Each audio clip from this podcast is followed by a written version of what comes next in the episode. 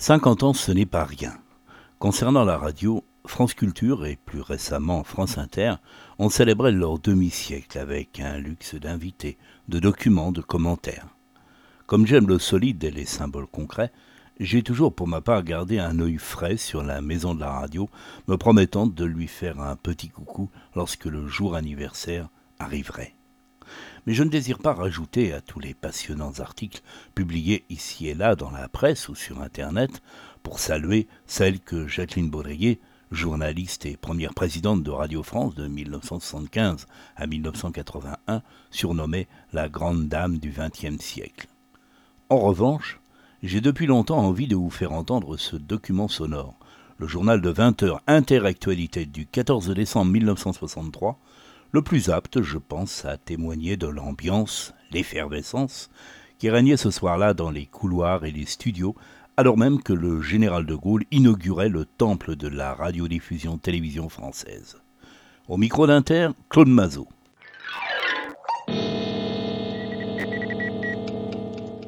Inter Actualité.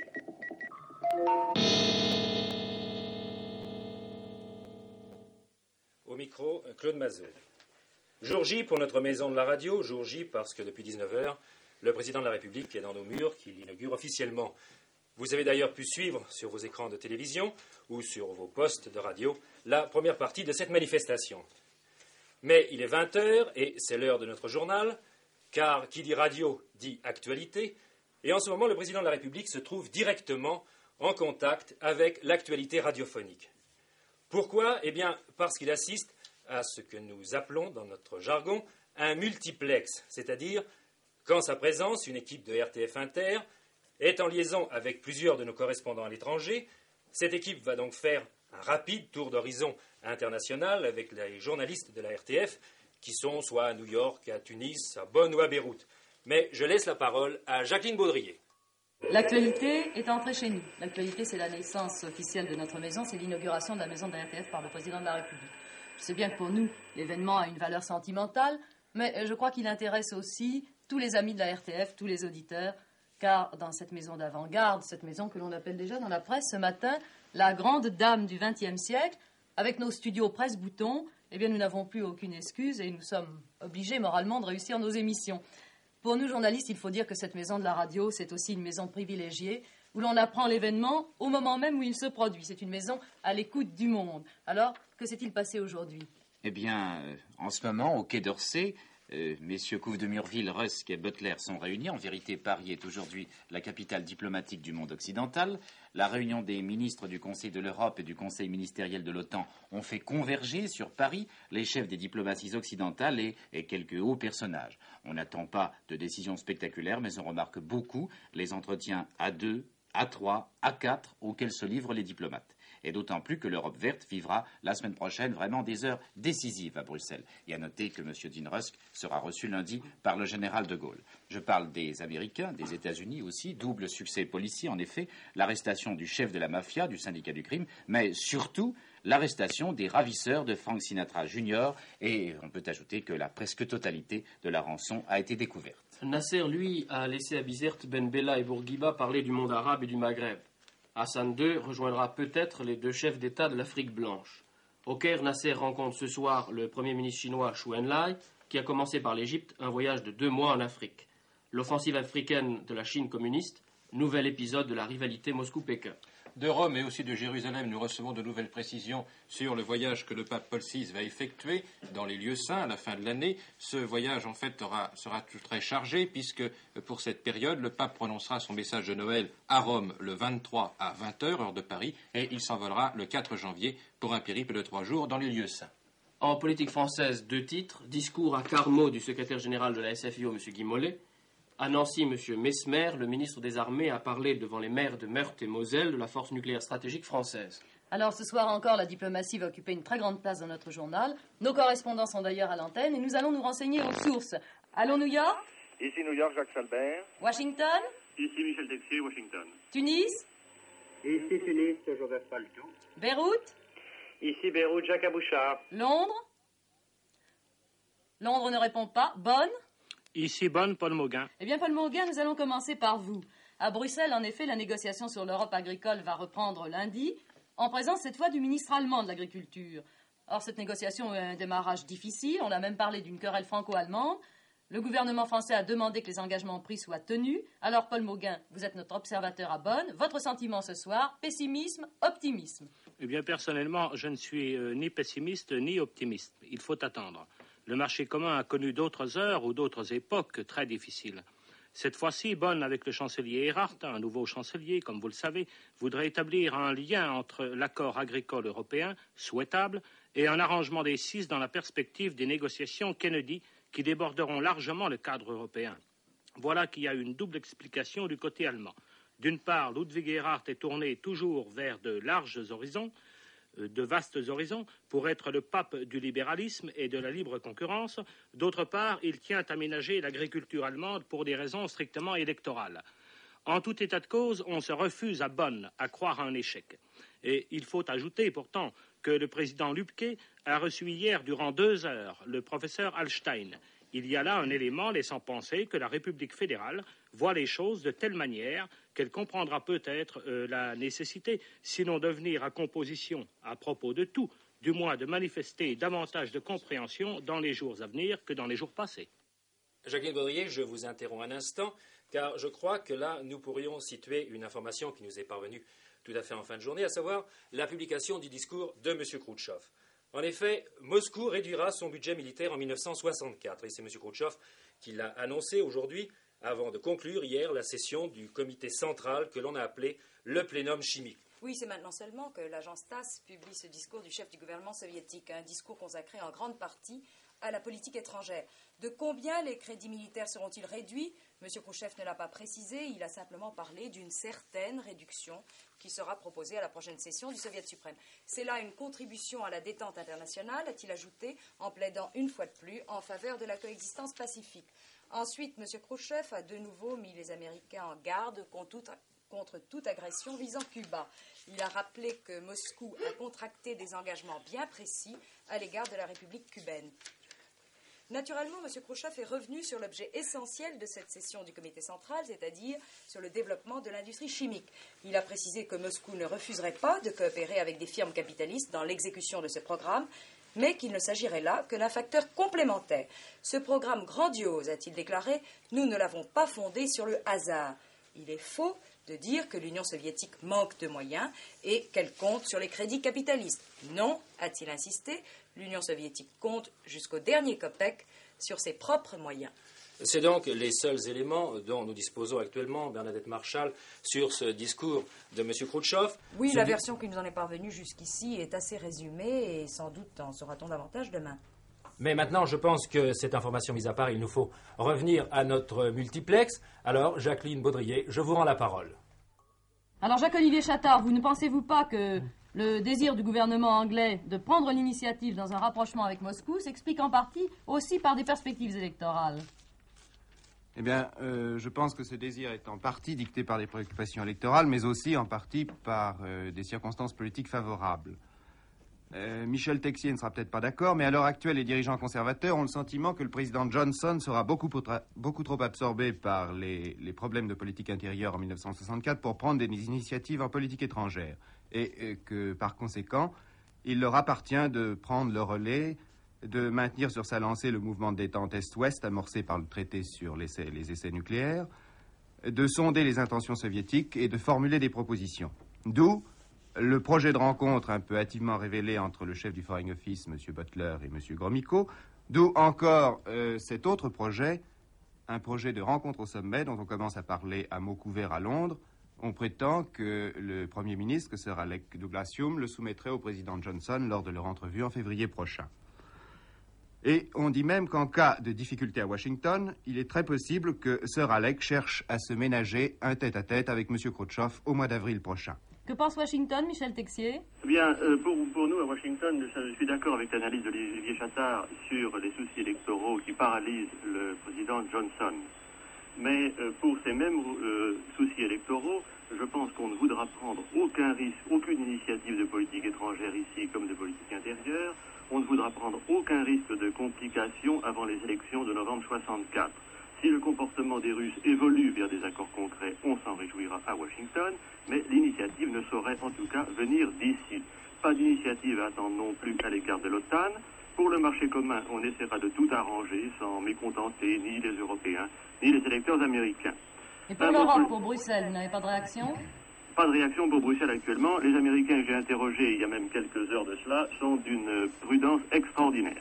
New York maintenant, Jacques Salbert, que savez-vous, qu'avez-vous pu apprendre depuis le début de l'après-midi sur ce succès du FBI, sur l'arrestation des ravisseurs du fils de Frank Sinatra? Eh On est toujours à la recherche des 22 000 dollars qui manquent. Vous savez qu'on a déjà arrêté trois personnes, John Irving, Barry Keenan et Joseph Klein Hamsler. On a retrouvé une grande partie de la rançon, mais il manque toujours 22 000 dollars. 22 000 dollars, ça fait tout de même 11 millions d'anciens francs. Bon, après ce multiplex auquel a assisté le général de Gaulle, il nous faut, Robert Pietri, faire un bref retour en arrière pour rappeler tout de même ce qui s'est passé au 116 qui est passé depuis 19h, depuis l'arrivée du général de Gaulle. Un bref retour, oui, euh, Claude Massot, mais une très longue visite. Et j'ai dû suivre le cortège à travers les escaliers de la maison. Dieu sait s'il y en a. Vous voudrez bien m'excuser, donc j'ai pris des notes rapides. Il y a peut-être des erreurs. Voici donc. Je reprends dès le début. À 19h05, M. Perfit, le ministre de l'Information, et M. Frey, le ministre de l'Intérieur, accueillaient le général de Gaulle, en compagnie bien sûr de notre directeur général, M. Bordaz. C'était dans le grand hall d'honneur de la maison la présentation des membres du Conseil supérieur, des architectes qui ont construit ce palais de la radio, des ingénieurs en chef, des directeurs des grands services de la RTF, et notamment, j'ai plaisir à citer messieurs de Boisdèvre, Drouet et Fromentin. Le cortège entrait ensuite dans la grande salle des spectacles, l'une des trois grandes salles avec l'auditorium et la salle des concerts, et ce fut alors les allocutions. D'abord le discours de bienvenue de M. Bordaz, puis euh, M. Perfit, le ministre de l'Information, euh, prenait la parole à son, tour, et à ces propos de bienvenue du directeur général de la RTF et aux souhaits émis par le, le ministre de l'Information, le général de Gaulle répondait. Il faut que la radio française, tout en captant sans parti pris et en répandant sans exclusive les courants de l'événement, de l'art, de la science et de la politique, concourt à la liberté, à la dignité et à la solidarité des hommes. Cette responsabilité humaine est en même temps nationale par le fait que la radio-diffusion, télévision française jaillit de notre esprit, s'exprime en notre langue, tient notre technique, évoque les gens et les choses de chez nous, elle assume un rôle unique de représentation. Car si la réalité d'un fait ou d'un moment particulier peut prendre parfois les traits du doute, de l'amertume et de la division, la vérité totale et profonde de la France c'est la foi, l'espoir et la fraternité. Telle doit être l'inspiration de notre radio française.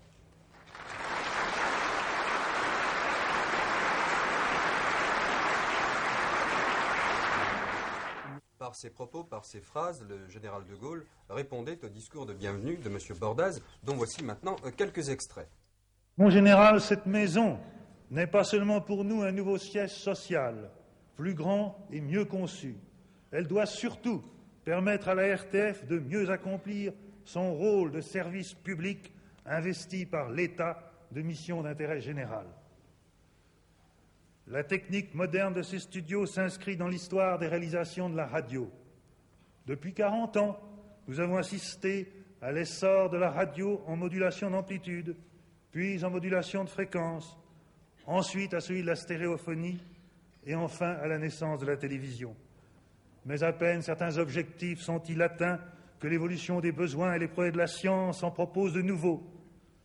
Dès maintenant, la RTF doit créer une seconde chaîne de télévision, étendre largement ses émissions régionales. Dans un avenir plus lointain, Elle devra assurer le développement de la télévision en couleur et notre place sur le réseau mondial de communication par satellite. Notre capacité, le concours de nos volontés doivent permettre la présence de la France dans un domaine capital des relations humaines. Robert Pietri, que s'est-il passé après cette première partie de la manifestation Eh bien, le chef de l'État et les personnalités qui l'accompagnaient se sont rendus dans le grand amphithéâtre de la maison pour assister à un grand spectacle sonore et visuel intégral qui s'intitulait La mémoire du siècle. Je signale au passage que ce spectacle a été réalisé par messieurs Arnaud, Bernard, Sabag, Chouquet, Garrett et Jamiac. Il s'agissait d'un historique de la radio et de ses moyens d'information collective, ce que les Américains appellent les mass médias.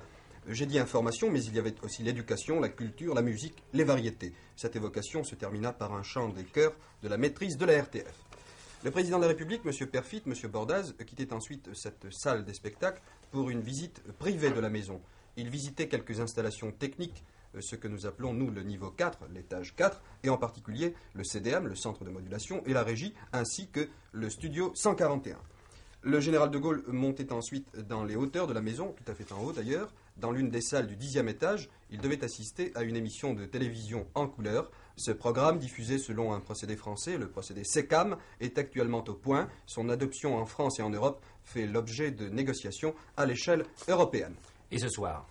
Eh bien, euh, ce- si vous voulez, je vais d'abord rappeler ce qu'il y a eu cet après-midi sur nos antennes, le reportage en direct de Jacques Carion, puis le commentaire du film La mémoire du siècle. Ensuite, euh, Samy Simon nous a fait visiter la maison de la radio sous la conduite d'une hôtesse. À 20h30 et jusqu'à 22h, nos auditeurs pourront entendre Tour Eiffel, Quête Passy, 1924-1984, une émission panorama de la radio sonore présentée par Robert Beauvais. Eh bien, je crois que nous avons tout dit sur cette inauguration de la maison de la radio. Euh, mais maintenant, Bernadette Marchand, il nous faut tout de même évoquer d'autres thèmes de l'actualité. C'est ainsi que le monde politique ouest-allemand est de nouveau en deuil. Oui, le président du Parti social-démocrate, M. Eric Hollenhauer, est mort aujourd'hui à Bonn. M. Hollenhauer était malade depuis deux mois. Il était sorti de clinique au début de la semaine et on s'attendait à ce qu'il se remette lentement à la vie active lorsqu'il a été foudroyé par une embolie pulmonaire. Cette nouvelle a saisi ses plus proches partenaires du Parti social-démocrate en pleine réunion. Ce petit congrès de la SPD était justement en train de rendre hommage à l'ancien président de la République, le professeur Theodor Heuss, qui, vous le savez, est mort avant-hier. M. Hollenhauer était depuis l'an dernier président de l'Internationale socialiste. Il était âgé de 62 ans. La politique du gouvernement français en matière d'armement a été rappelée en substance aujourd'hui par M. Mesmer, ministre des Armées.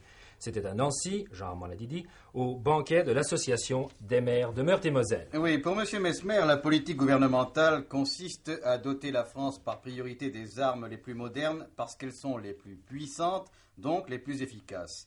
Mais pour notre pays, la question n'est pas de choisir entre les armes classiques et les armes atomiques, car les seules armes classiques, dit le ministre, devant un adversaire atomique sont aussi inutiles que des arcs et des flèches devant des mitrailleuses. Alors la question est de savoir si nous voulons décourager des agresseurs éventuels et nous défendre si nous étions attaqués. Si nous le voulons, il nous faut des armes classiques et des armes atomiques. Mais si nous y renonçons, conclut M. Mesmer, il nous faut nous en remettre à nos alliés du soin de notre défense et nous résigner à n'être que des protégés. Dans leur longue histoire, les Français ne l'ont jamais accepté. Je ne crois pas qu'ils soient prêts à l'accepter aujourd'hui. Autre discours ministériel de la journée, celui de M. Maziol, ministre de la Construction à Châteaudun. C'était à l'occasion de la pose de la première pierre d'un immeuble de 14 étages dans les nouveaux quartiers de la ville. M. Maziol a annoncé la construction de 328 000 logements en 1963, dont 100 000 HLM. Il a dit aussi son espoir d'en voir 360 000 nouveaux en 1964. Enfin, le ministre a fait allusion aux projets gouvernementaux en faveur de l'accession à la propriété. Une réforme est en préparation, a-t-il déclaré, car tout propriétaire de terrain doit participer aux bénéfices résultant des constructions.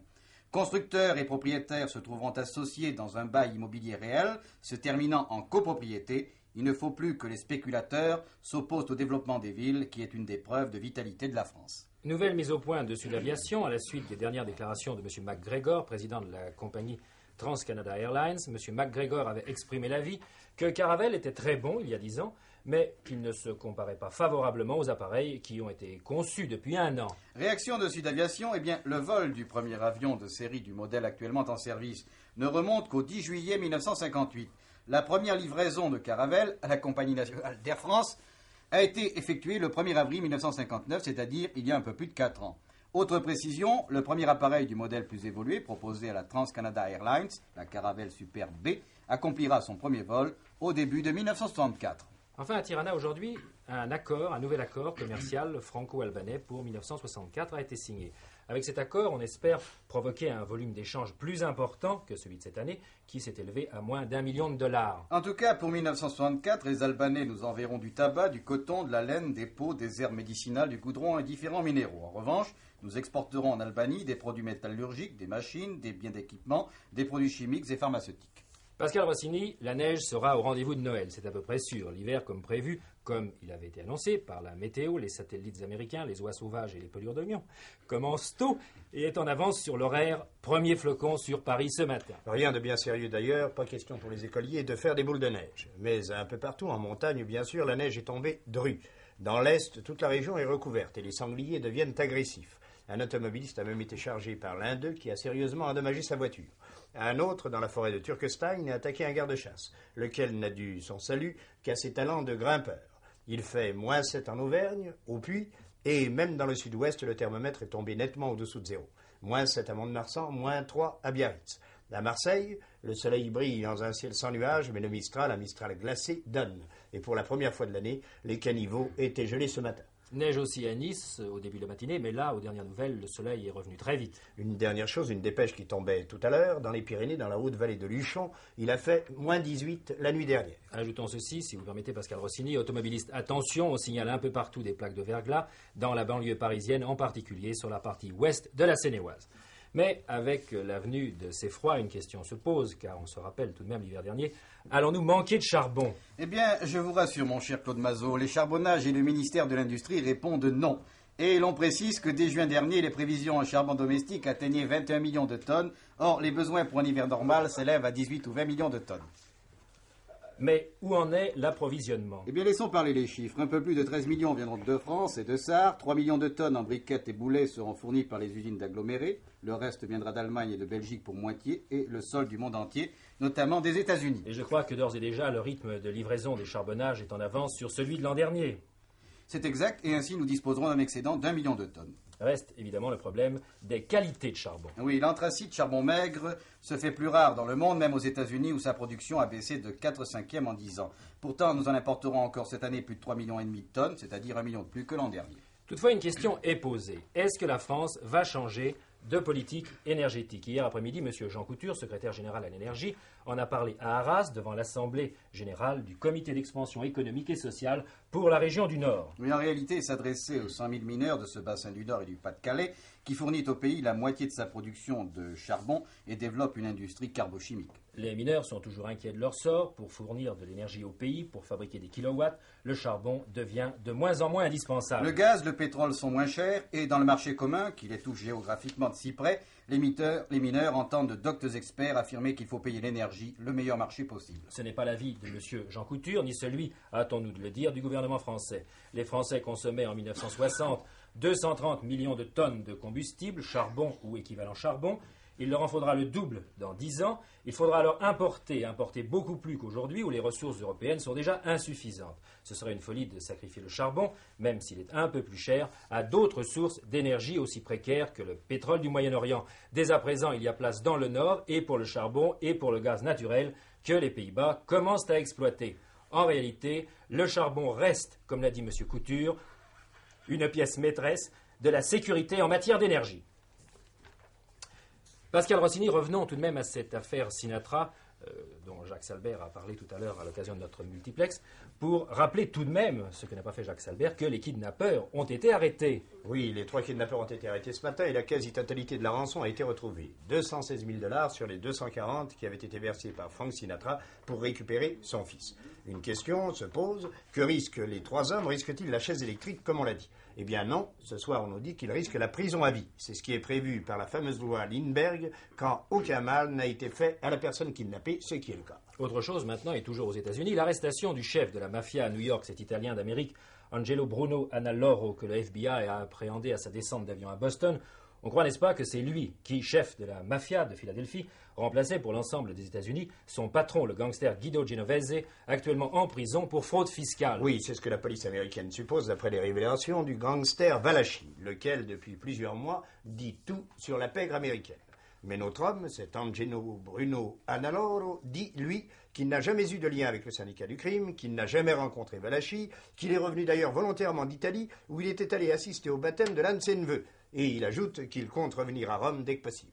On lui a demandé pour qu'il puisse rester en liberté provisoire 75 000 dollars, soit 37 millions légers. Il les a versés immédiatement, sans faire d'histoire. Après quoi, ce personnage qui porte lunettes et a tout l'aspect d'un honorable businessman a affrété un avion spécial pour regagner sa luxueuse maison de Philadelphie. L'effet d'hiver, un incendie chez Esso à Saint-Ouen, un bâtiment de deux étages a brûlé sur le quai des Péniches. On achevait de monter une canalisation ultramoderne pour la distribution de l'essence. Un joint a cédé, l'essence a jailli et le jet est allé frapper une chaudière. Tout le bâtiment, en réalité peu important, ce sont les bureaux du quai, tous les bâtiments donc ont été détruits en une demi-heure. Les pompiers ont réussi à circonscrire le sinistre très rapidement. Près de Dijon, à Comblanchien, c'est une bouteille de gaz butane qui a explosé dans un pavillon de bois où habitent les ouvriers des carrières. Six ménages et leurs enfants sont sans abri. Pas de victimes, apparemment. Aux assises d'Aix-en-Provence, un homme qui avait tué sa femme vient d'être acquitté. C'était un drame passionnel qui date de juillet dernier. L'homme, Laurent Guglielmo, avait été abandonné par sa femme, laquelle avait été arrêtée ensuite à Marseille pour prostitution. Il avait donné sa caution pour la libérer, mais, à peine libre, cette femme était allée immédiatement rejoindre son protecteur dans un hôtel. Là, Guglielmo la retrouva et la tua. Le verdict, je viens de vous le dire, acquittement. André Bilbal, malgré le froid, la pluie ou la neige, on a tout de même joué au football cet après-midi. À Turin, sur un terrain enneigé, en match international, l'Italie a battu l'Autriche par un but à zéro, à la mi-temps 0 à 0. Et le but de la victoire a été marqué par l'Italien Gianni Rivera, intergauche, à la 75e minute. À Toulouse, en championnat de France de football de division nationale, le Stade français, dernier du classement, a battu Toulouse par deux buts à zéro, euh, but marqué par Feu-Feu et Peyroche. À Val d'Isère, le skieur français Jean-Claude Killy, rappelons-le, arrivé premier, a été déclassé dans le slalom spécial. L'Américain Bud Werner a donc triomphé en remportant également le combiné devant le Savoyard Michel Arpin. En jeu à 13 en championnat à Toulouse, Toulouse a battu le Celtic par 22 points à 7.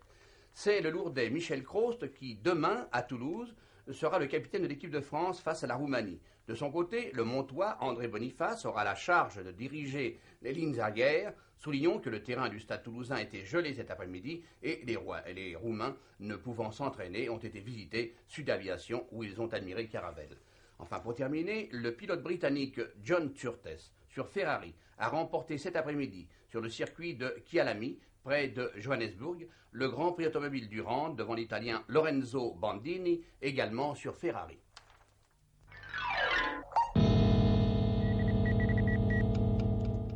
Inter Actualité.